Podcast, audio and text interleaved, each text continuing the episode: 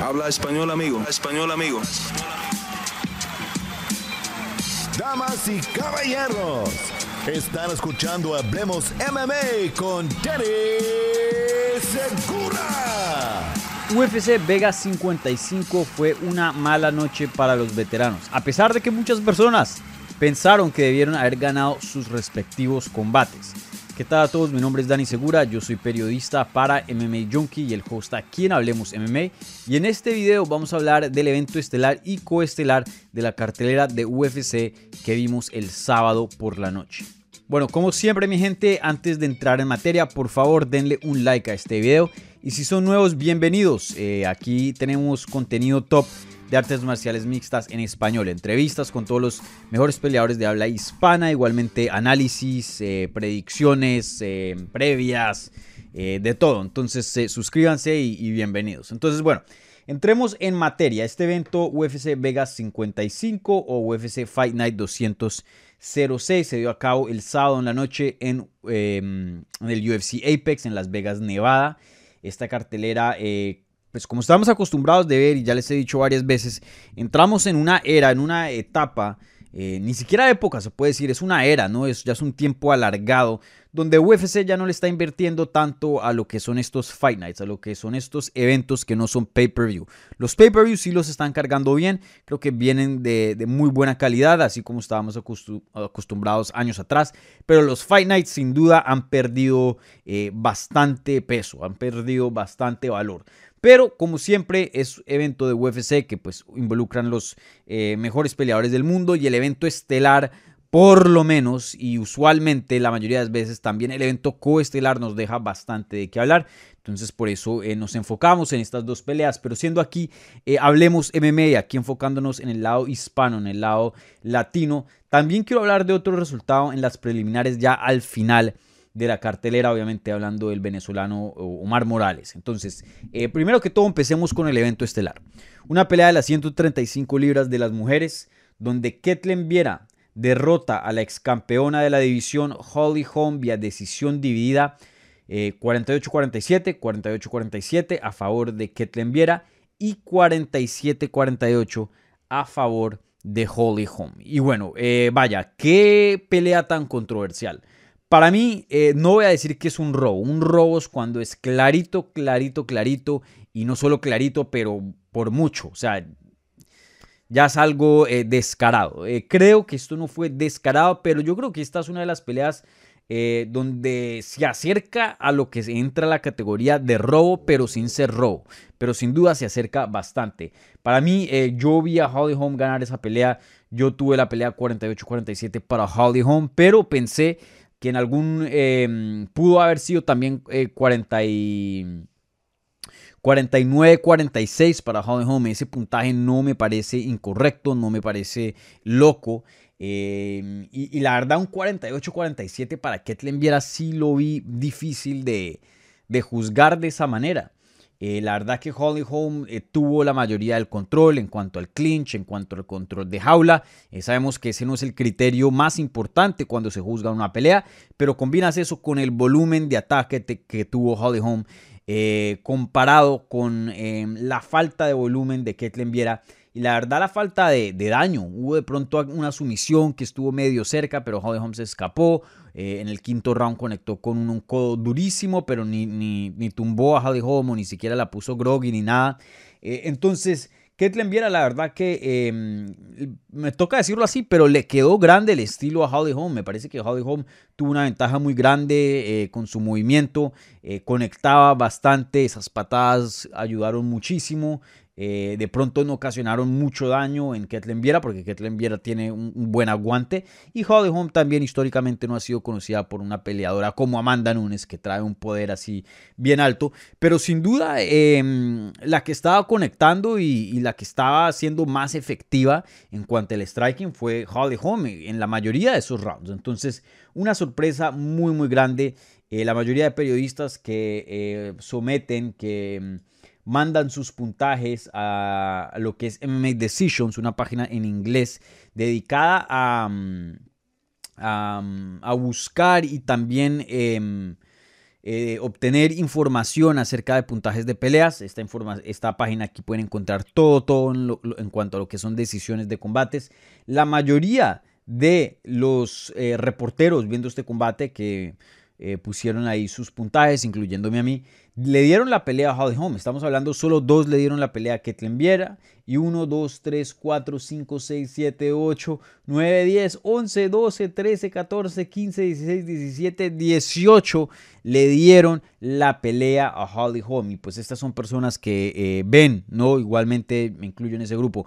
Vemos peleas todos los fines de semana. Profesionalmente nos dedicamos a, dedicar, a, a cubrir este deporte. Eh, pues es gente que sabe, ¿no? Es gente que sabe. Entonces, la verdad que sí estuvo bien rarongo esa decisión. No estuve para nada de acuerdo. Me pareció que Holm la ganó eh, relativamente fácil. Me pareció que fue clara esa victoria. Y, bueno, eh, creo que incluso si vamos a la esquina de Ketlen Viera, eh, André Pedeneras, creo que se dice el apellido de él, eh, Dede le dicen, el coach, un coach muy eh, famoso en Brasil, eh, pues estaba en la esquina de Kitlen Viera y le dijo, entrando al quinto round, entre el quinto y el cuarto, le había dicho, oye, tienes que salir a matar, tienes que salir a finalizar. vamos 3 y 1, o sea, si ganes el quinto, vamos 3 y 2, perdiste la pelea ya. O sea, es finalización o nada.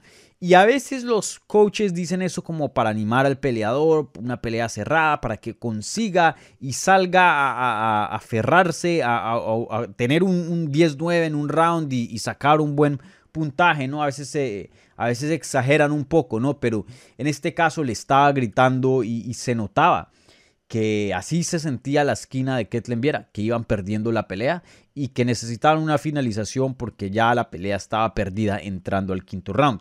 Eh, y bueno, también vemos eh, la reacción de Ketlen Viera, aunque yo sé que es una victoria sobre Holly Home, que es una victoria gigante. Eh, de todas maneras, yo creo que se vio mucho alivio y, hasta sorpresa de, de, haber ganado ese combate. Entonces, la verdad, una decisión no muy buena y desafortunadamente eh, el juzgado de los jueces no estuvo muy bueno esa noche. Ya más adelante, ahorita en, cuando entremos al tema del evento coestelar, estaremos tocando eh, el tema de lo que pasó entre Santiago Poncinibio y Michel Pereira, también una decisión relativamente cuestionable. Relativamente, bastante cuestionable. Entonces, em, sí, Vamos a ver qué, sucede aquí. Obviamente eh, UFC no tiene control sobre esto. Los jueces son asignados por la Comisión del Estado, en este caso eh, Nevada. Y, bueno, cuenta como una victoria para Ketlen Viera y cuenta como una derrota para Holly Holm. Y, lo duro es que a veces, bueno, pierdes una eh, pelea controversial, de pronto, bueno, estás bien, de pronto puedes recobrar fuerza y regresar en otra ocasión. Pero en este caso, pues Holly Holm ya ha tenido varias peleas de título. Eh, no ha podido recobrar eh, su cinturón desde, desde, que lo perdió contra Misha Tate en el 2016. Y, bueno, y también ella tiene 40 años de edad. Eh, pues sí, tiene un físico excelente, pero 40 años son 40 años de edad. Ya tiene em, peleando en, porque recuerden, ella antes de entrar a em, lo que es artes marciales mixtas, ella peleaba en boxeo. Ya peleando desde el 2002 como profesional en el boxeo. Entonces, imagínense, ya una peleadora con 20 años de experiencia, 40 años de edad, eh, eso es bastante, eso es bastante. Entonces, las oportunidades para una peleadora en esas alturas del juego son muy limitadas. Entonces, la verdad que sí da a pesar de Holly Holm porque eh, yo creo que muchas personas están de acuerdo que ganó ese combate y, bueno, debió haberse ido con, una victoria, pero no, una derrota es una derrota. Le detiene una racha de dos victorias consecutivas, donde se había visto bien, le gana a Raquel Pennington. Y obviamente no nos podemos eh, de olvidar de esa victoria tan dominante contra Irene Aldana en el 2020. Entonces ya hubiera tenido tres victorias consecutivas, siendo un buen nombre de la división. Quién sabe, de pronto le hubiera llegado una pelea de título. Eh, la única contendiente ahí, yo creo que en la división, que puede decir, hey, un momentico, es Irene Aldana, y pues Holly Holm ya le había ganado, como había mencionado. Entonces, eh, no sé si, si cambian las cosas, si. Eh, Juliana Peña puede derrotar a Amanda Nunes una segunda vez. Una pelea entre Holly y Amanda, Juliana Peña hubiera sido grande. Pero todo eso, mi gente, todo eso a la basura, ¿no?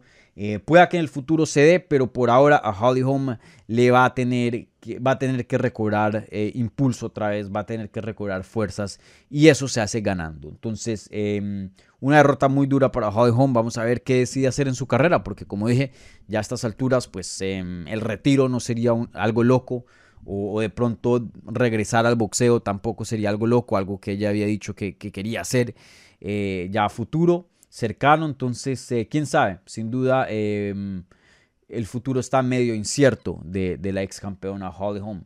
Y para Ketlen Viera, pues en cuanto a, lo que se ve en el papel, se puede decir que la mejor racha de su carrera, ¿no?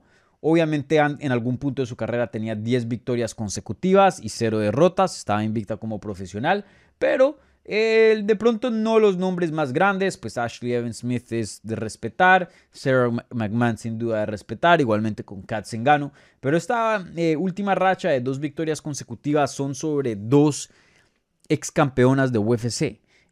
fácilmente los dos nombres más grandes que ella tiene en, su récord, que es Holly Holm, que le ganó este sábado, y antes de eso le había ganado a Misha Tate eh, en noviembre del 2021. Entonces, eh, una racha medio engañosa, porque si uno solo ve el récord en papel, uno dice, wow, que Viera se debe estar luciendo muy bien. Pero bueno, contra Misha Tate sí se lució bien. Holly Home, no tanto. Entonces, para mí, y lo habíamos hablado eh, anteriormente,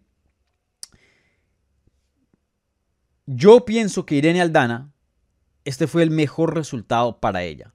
¿Por qué? Porque Holly Home tenía una victoria o tiene una victoria sobre Irene Aldana. Entonces puede decirle, un momentico, si estamos en carrera para competir por una pelea de título, yo te gané a ti, tú te esperas, yo peleo. No estoy diciendo que UFC eh, se, haga caso a ese, a ese tipo de pensar y, se guíe por ese tipo de pensar, pero sin duda, eh, o sea, se puede decir que Holly Holm tiene un caso para, para decir eso y, pedir la próxima pelea al título. Ahora, esta misma, em, este mismo juego también eh, ahora está aplicado a Irene Aldana, porque Irene Aldana noqueó a Ketlen Viera en el 2019, a finales del 2019, entonces no hace mucho tiempo. Entonces, para mí, Irene Aldana es la que se merece una pelea al título hoy día y, bueno, y tiene el récord para, para pedirlo y, nunca ha peleado contra ni Amanda Nunes o, Juliana Peña, entonces creo que se, se posiciona en una posición muy muy buena eh, muy buena con este resultado. Entonces ahí veremos qué, le sigue. Pero Ketlen Viera, después de su combate en la rueda de prensa con los eh, reporteros, dijo, yo quiero una pelea de título, estoy segura que ya me la merezco, estoy segura que yo soy la siguiente retadora al título y me voy a sentar y, y esperar porque yo he estado peleando por muchos años y esta oportunidad me tiene que llegar sí o sí.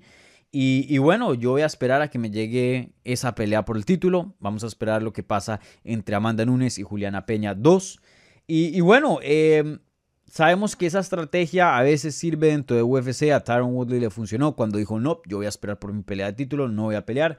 Y a otros también le ha funcionado, pero a muchos también no. Y va y se lo saltan. Entonces, eh, no sé si esa sea la, la mejor actitud de tener em, ya mirando hacia futuro en su carrera. Veremos qué le sigue, pero yo dudo que después de una victoria tan controversial sobre Holly Holm, aunque sea Holly Holm, aunque sea un evento estelar, aunque sea una victoria en papel, eh, de todas maneras pienso que UFC ve esa victoria, em, ve el récord de 2 y 0 y dice, tienes que hacer más, tienes que hacer más. Em, de pronto una pelea contra Raquel Pennington, las dos no han peleado, Raquel Pennington se ha lucido muy bien.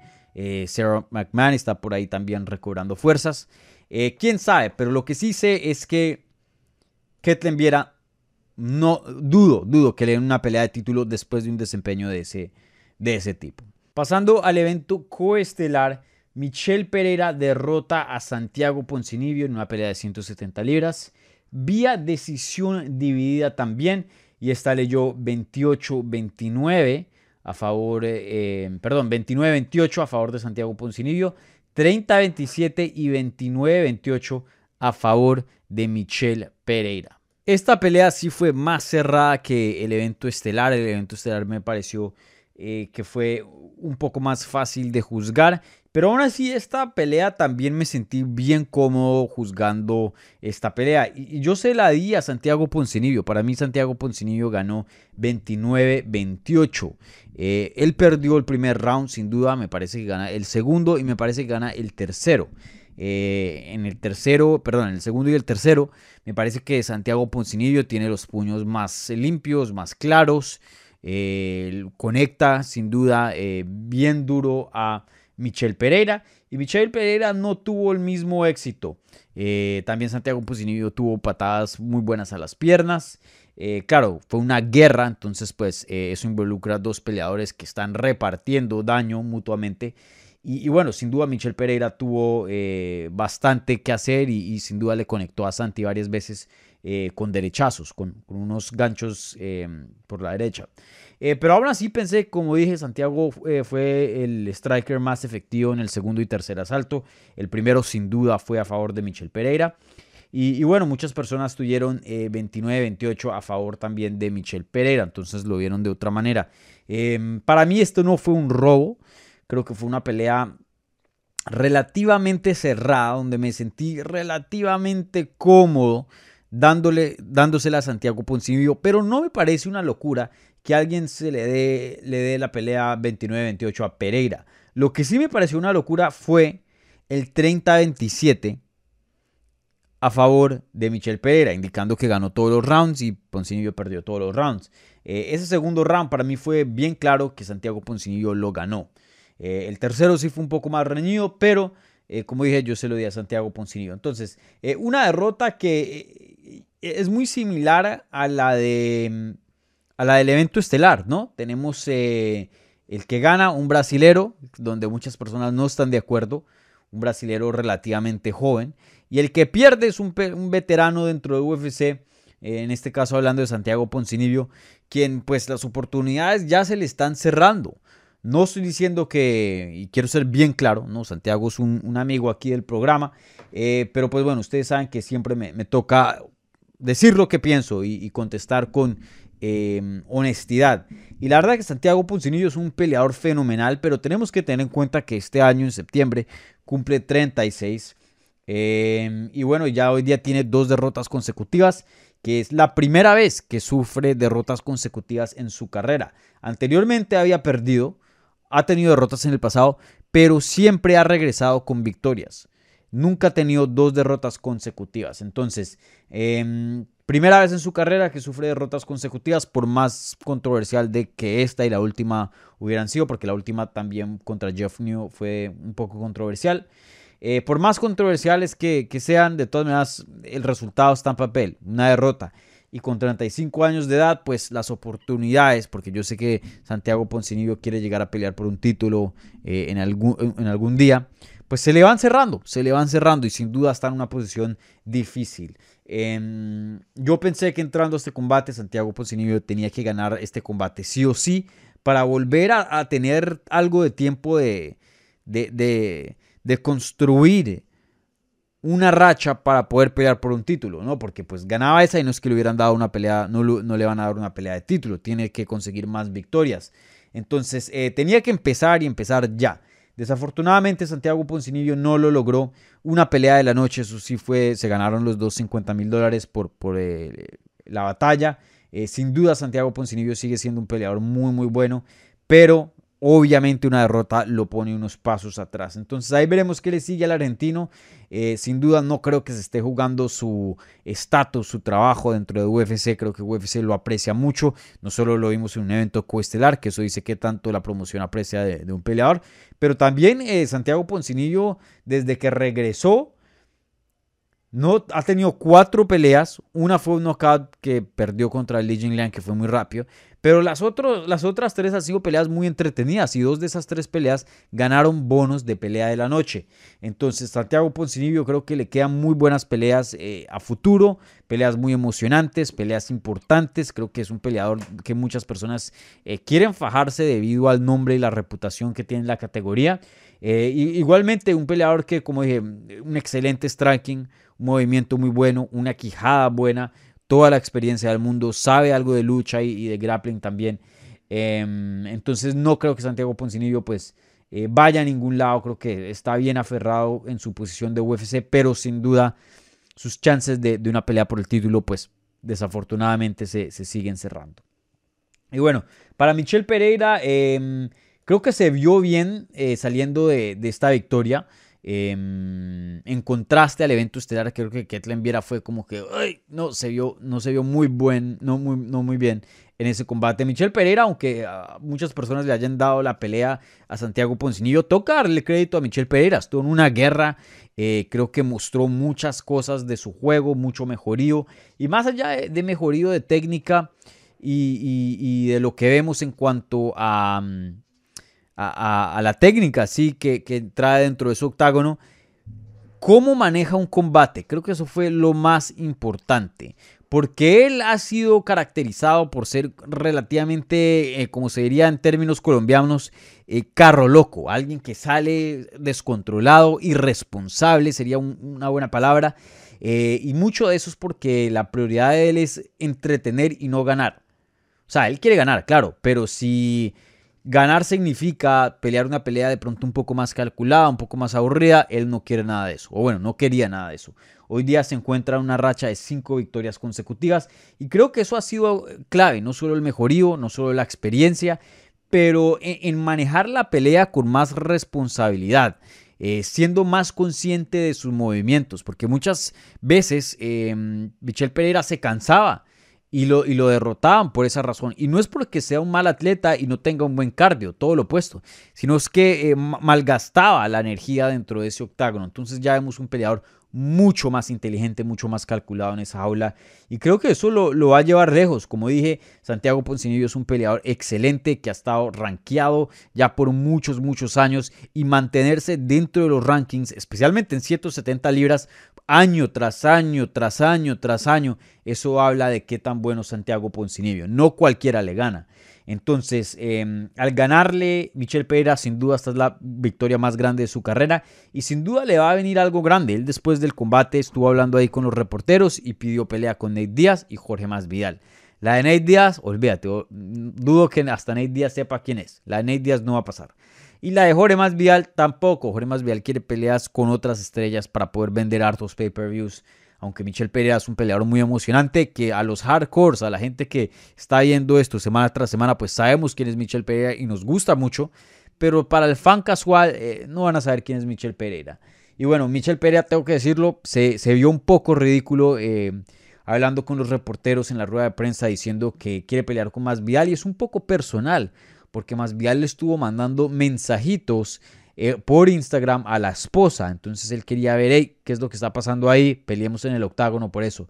Y hoy, eh, domingo, sale Jorge Masvidal publicando un screenshot, eh, una foto de su pantalla de la conversación que tuvo, bueno, conversación entre comillas que tuvo con la esposa de Michelle Pereira. Y no fue una conversación.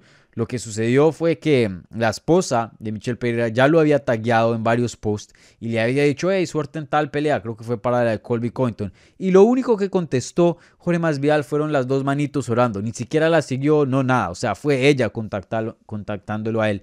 Eh, y creo que le respondió como cuatro días después de que ya lo había contactado. Entonces, eh, eso que insinuó Michel Pereira, que le estaba cayendo a la esposa de él, el Jorge Masvidal, simplemente no es verdad, eh, ya visto por, por la prueba que, puso ahí Jorge Masvidal. Entonces, eh, pueda que no le den Nate Díaz ni Jorge Masvidal, de eso, de, hecho, de eso estoy casi seguro, pero eso no significa que no tenga un buen futuro. Creo que Michel Pereira con esta victoria va a entrar a los rankings, va a entrar al top 15 de las 170 libras, que es algo muy difícil de hacer. Y creo que le viene una pelea, no sé, em, Jeff Neal sería buena, Michael Chiesa sería buena también, de pronto Neo Magni, em, ¿quién más está por ahí? Em, el mismo Ragmonov sería interesante también, Li Jingliang, creo que ya lo mencioné. Sin duda le va a venir alguien del top 15 y creo que pues e, ese es el punto en el que está hoy día Michel Pereira, un peleador muy bueno, que, que vamos a ver qué tan bueno es, porque él se ha caracterizado y se ha Em, presentado dentro de UFC por ser un peleador, eh, un showman, ¿no? Alguien que, es un, que entretiene y no más.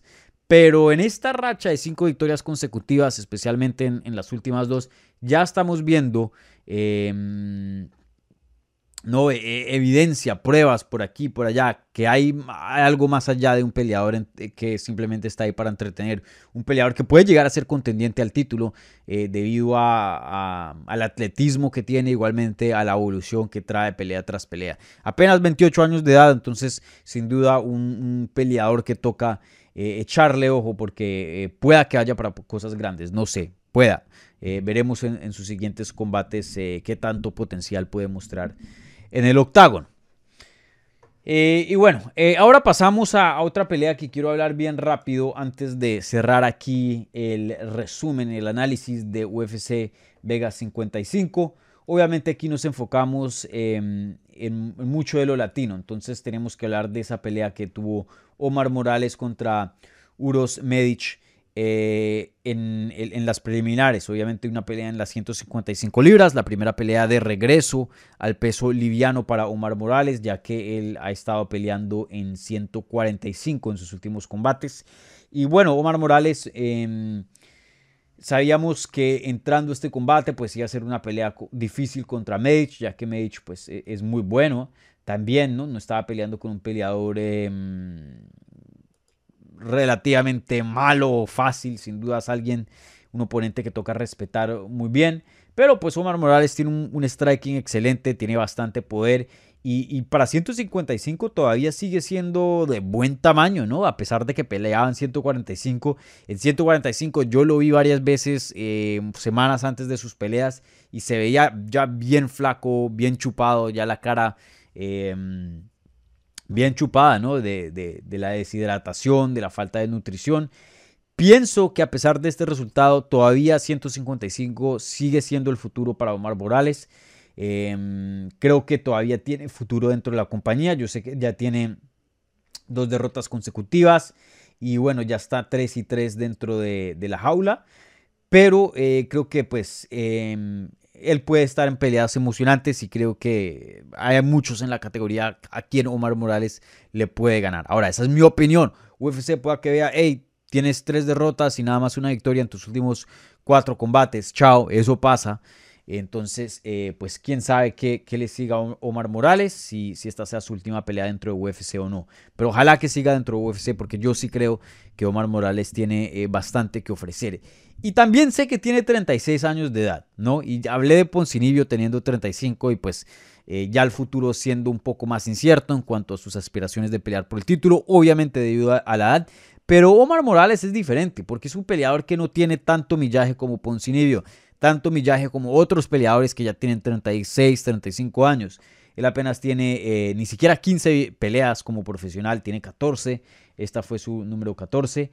Y, bueno, un peleador que todavía está evolucionando, todavía está dentro em, de, lo que es esa etapa. Pienso que puede mostrar bastante mejorío. Eh, Poncinibio también, pero ya más o menos Poncinibio es Poncinibio, ¿no? Es ya un producto relativamente terminado, ¿no? Eh, y un producto muy bueno, ¿no? Em, entonces vamos a ver qué le sigue a Omar Morales, como dijo, ojalá que se quede dentro de UFC, pero eh, si el futuro pueda que esté un poco incierto debido a, cómo UFC últimamente se está comportando con sus contratos. Entonces eh, ahí veremos qué le sigue a Omar Morales. También Omar, Omar está en un excelente equipo, entrena con Sanford MMA, un excelente coach, muchísimo que aprender de ahí. Y, bueno, no es, no es que lleve mucho tiempo, lleva como un par de años nomás, creo, tres años dentro de ese equipo, entonces todavía tiene bastante que aprender. Entonces, ahí veremos qué le sigue al, al venezolano. Bueno, mi gente, con eso cierro aquí el análisis de UFC Vegas 55. Eh, muchísimas gracias por ver este video. Por favor, si les gustó, denle un like. Igualmente, si no se han suscrito, pues bienvenidos y, suscríbanse aquí al canal para tener más contenido. Les anuncio, se vienen em, un par de entrevistas más al canal esta semana. Eh, ya hablé con Emiliano Sordi, que pelea en PFL, campeón del 2019 en PFL. Eh, y también hablé con Gilbert Duriño Burns, el brasilero en español, otra vez. Yo sé que ya lo tuvimos por aquí en el canal, pero eh, decidí hablar otros topics con él y hablamos mucho de, cómo aprendió español, de Charles Oliveira, ya que son amigos y pues Charles Oliveira está teniendo bastante éxito y, muchas otras cosas. Entonces eh, estén al tantos para esas entrevistas, ¿vale? Muchísimas gracias por ver este video, cuídense y nos vemos pronto.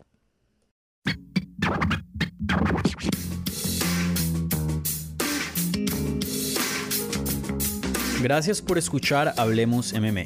Si les gustó el show, los invitamos a que se suscriban en su plataforma favorita de podcast para recibir episodios semanales. También déjanos tu review o cualquier comentario. Pueden seguir Hablemos MMA en Twitter, Instagram y Facebook en arroba Hablemos MMA. Y me pueden seguir a mí en arroba Dani Segura TV. Hablamos la próxima semana.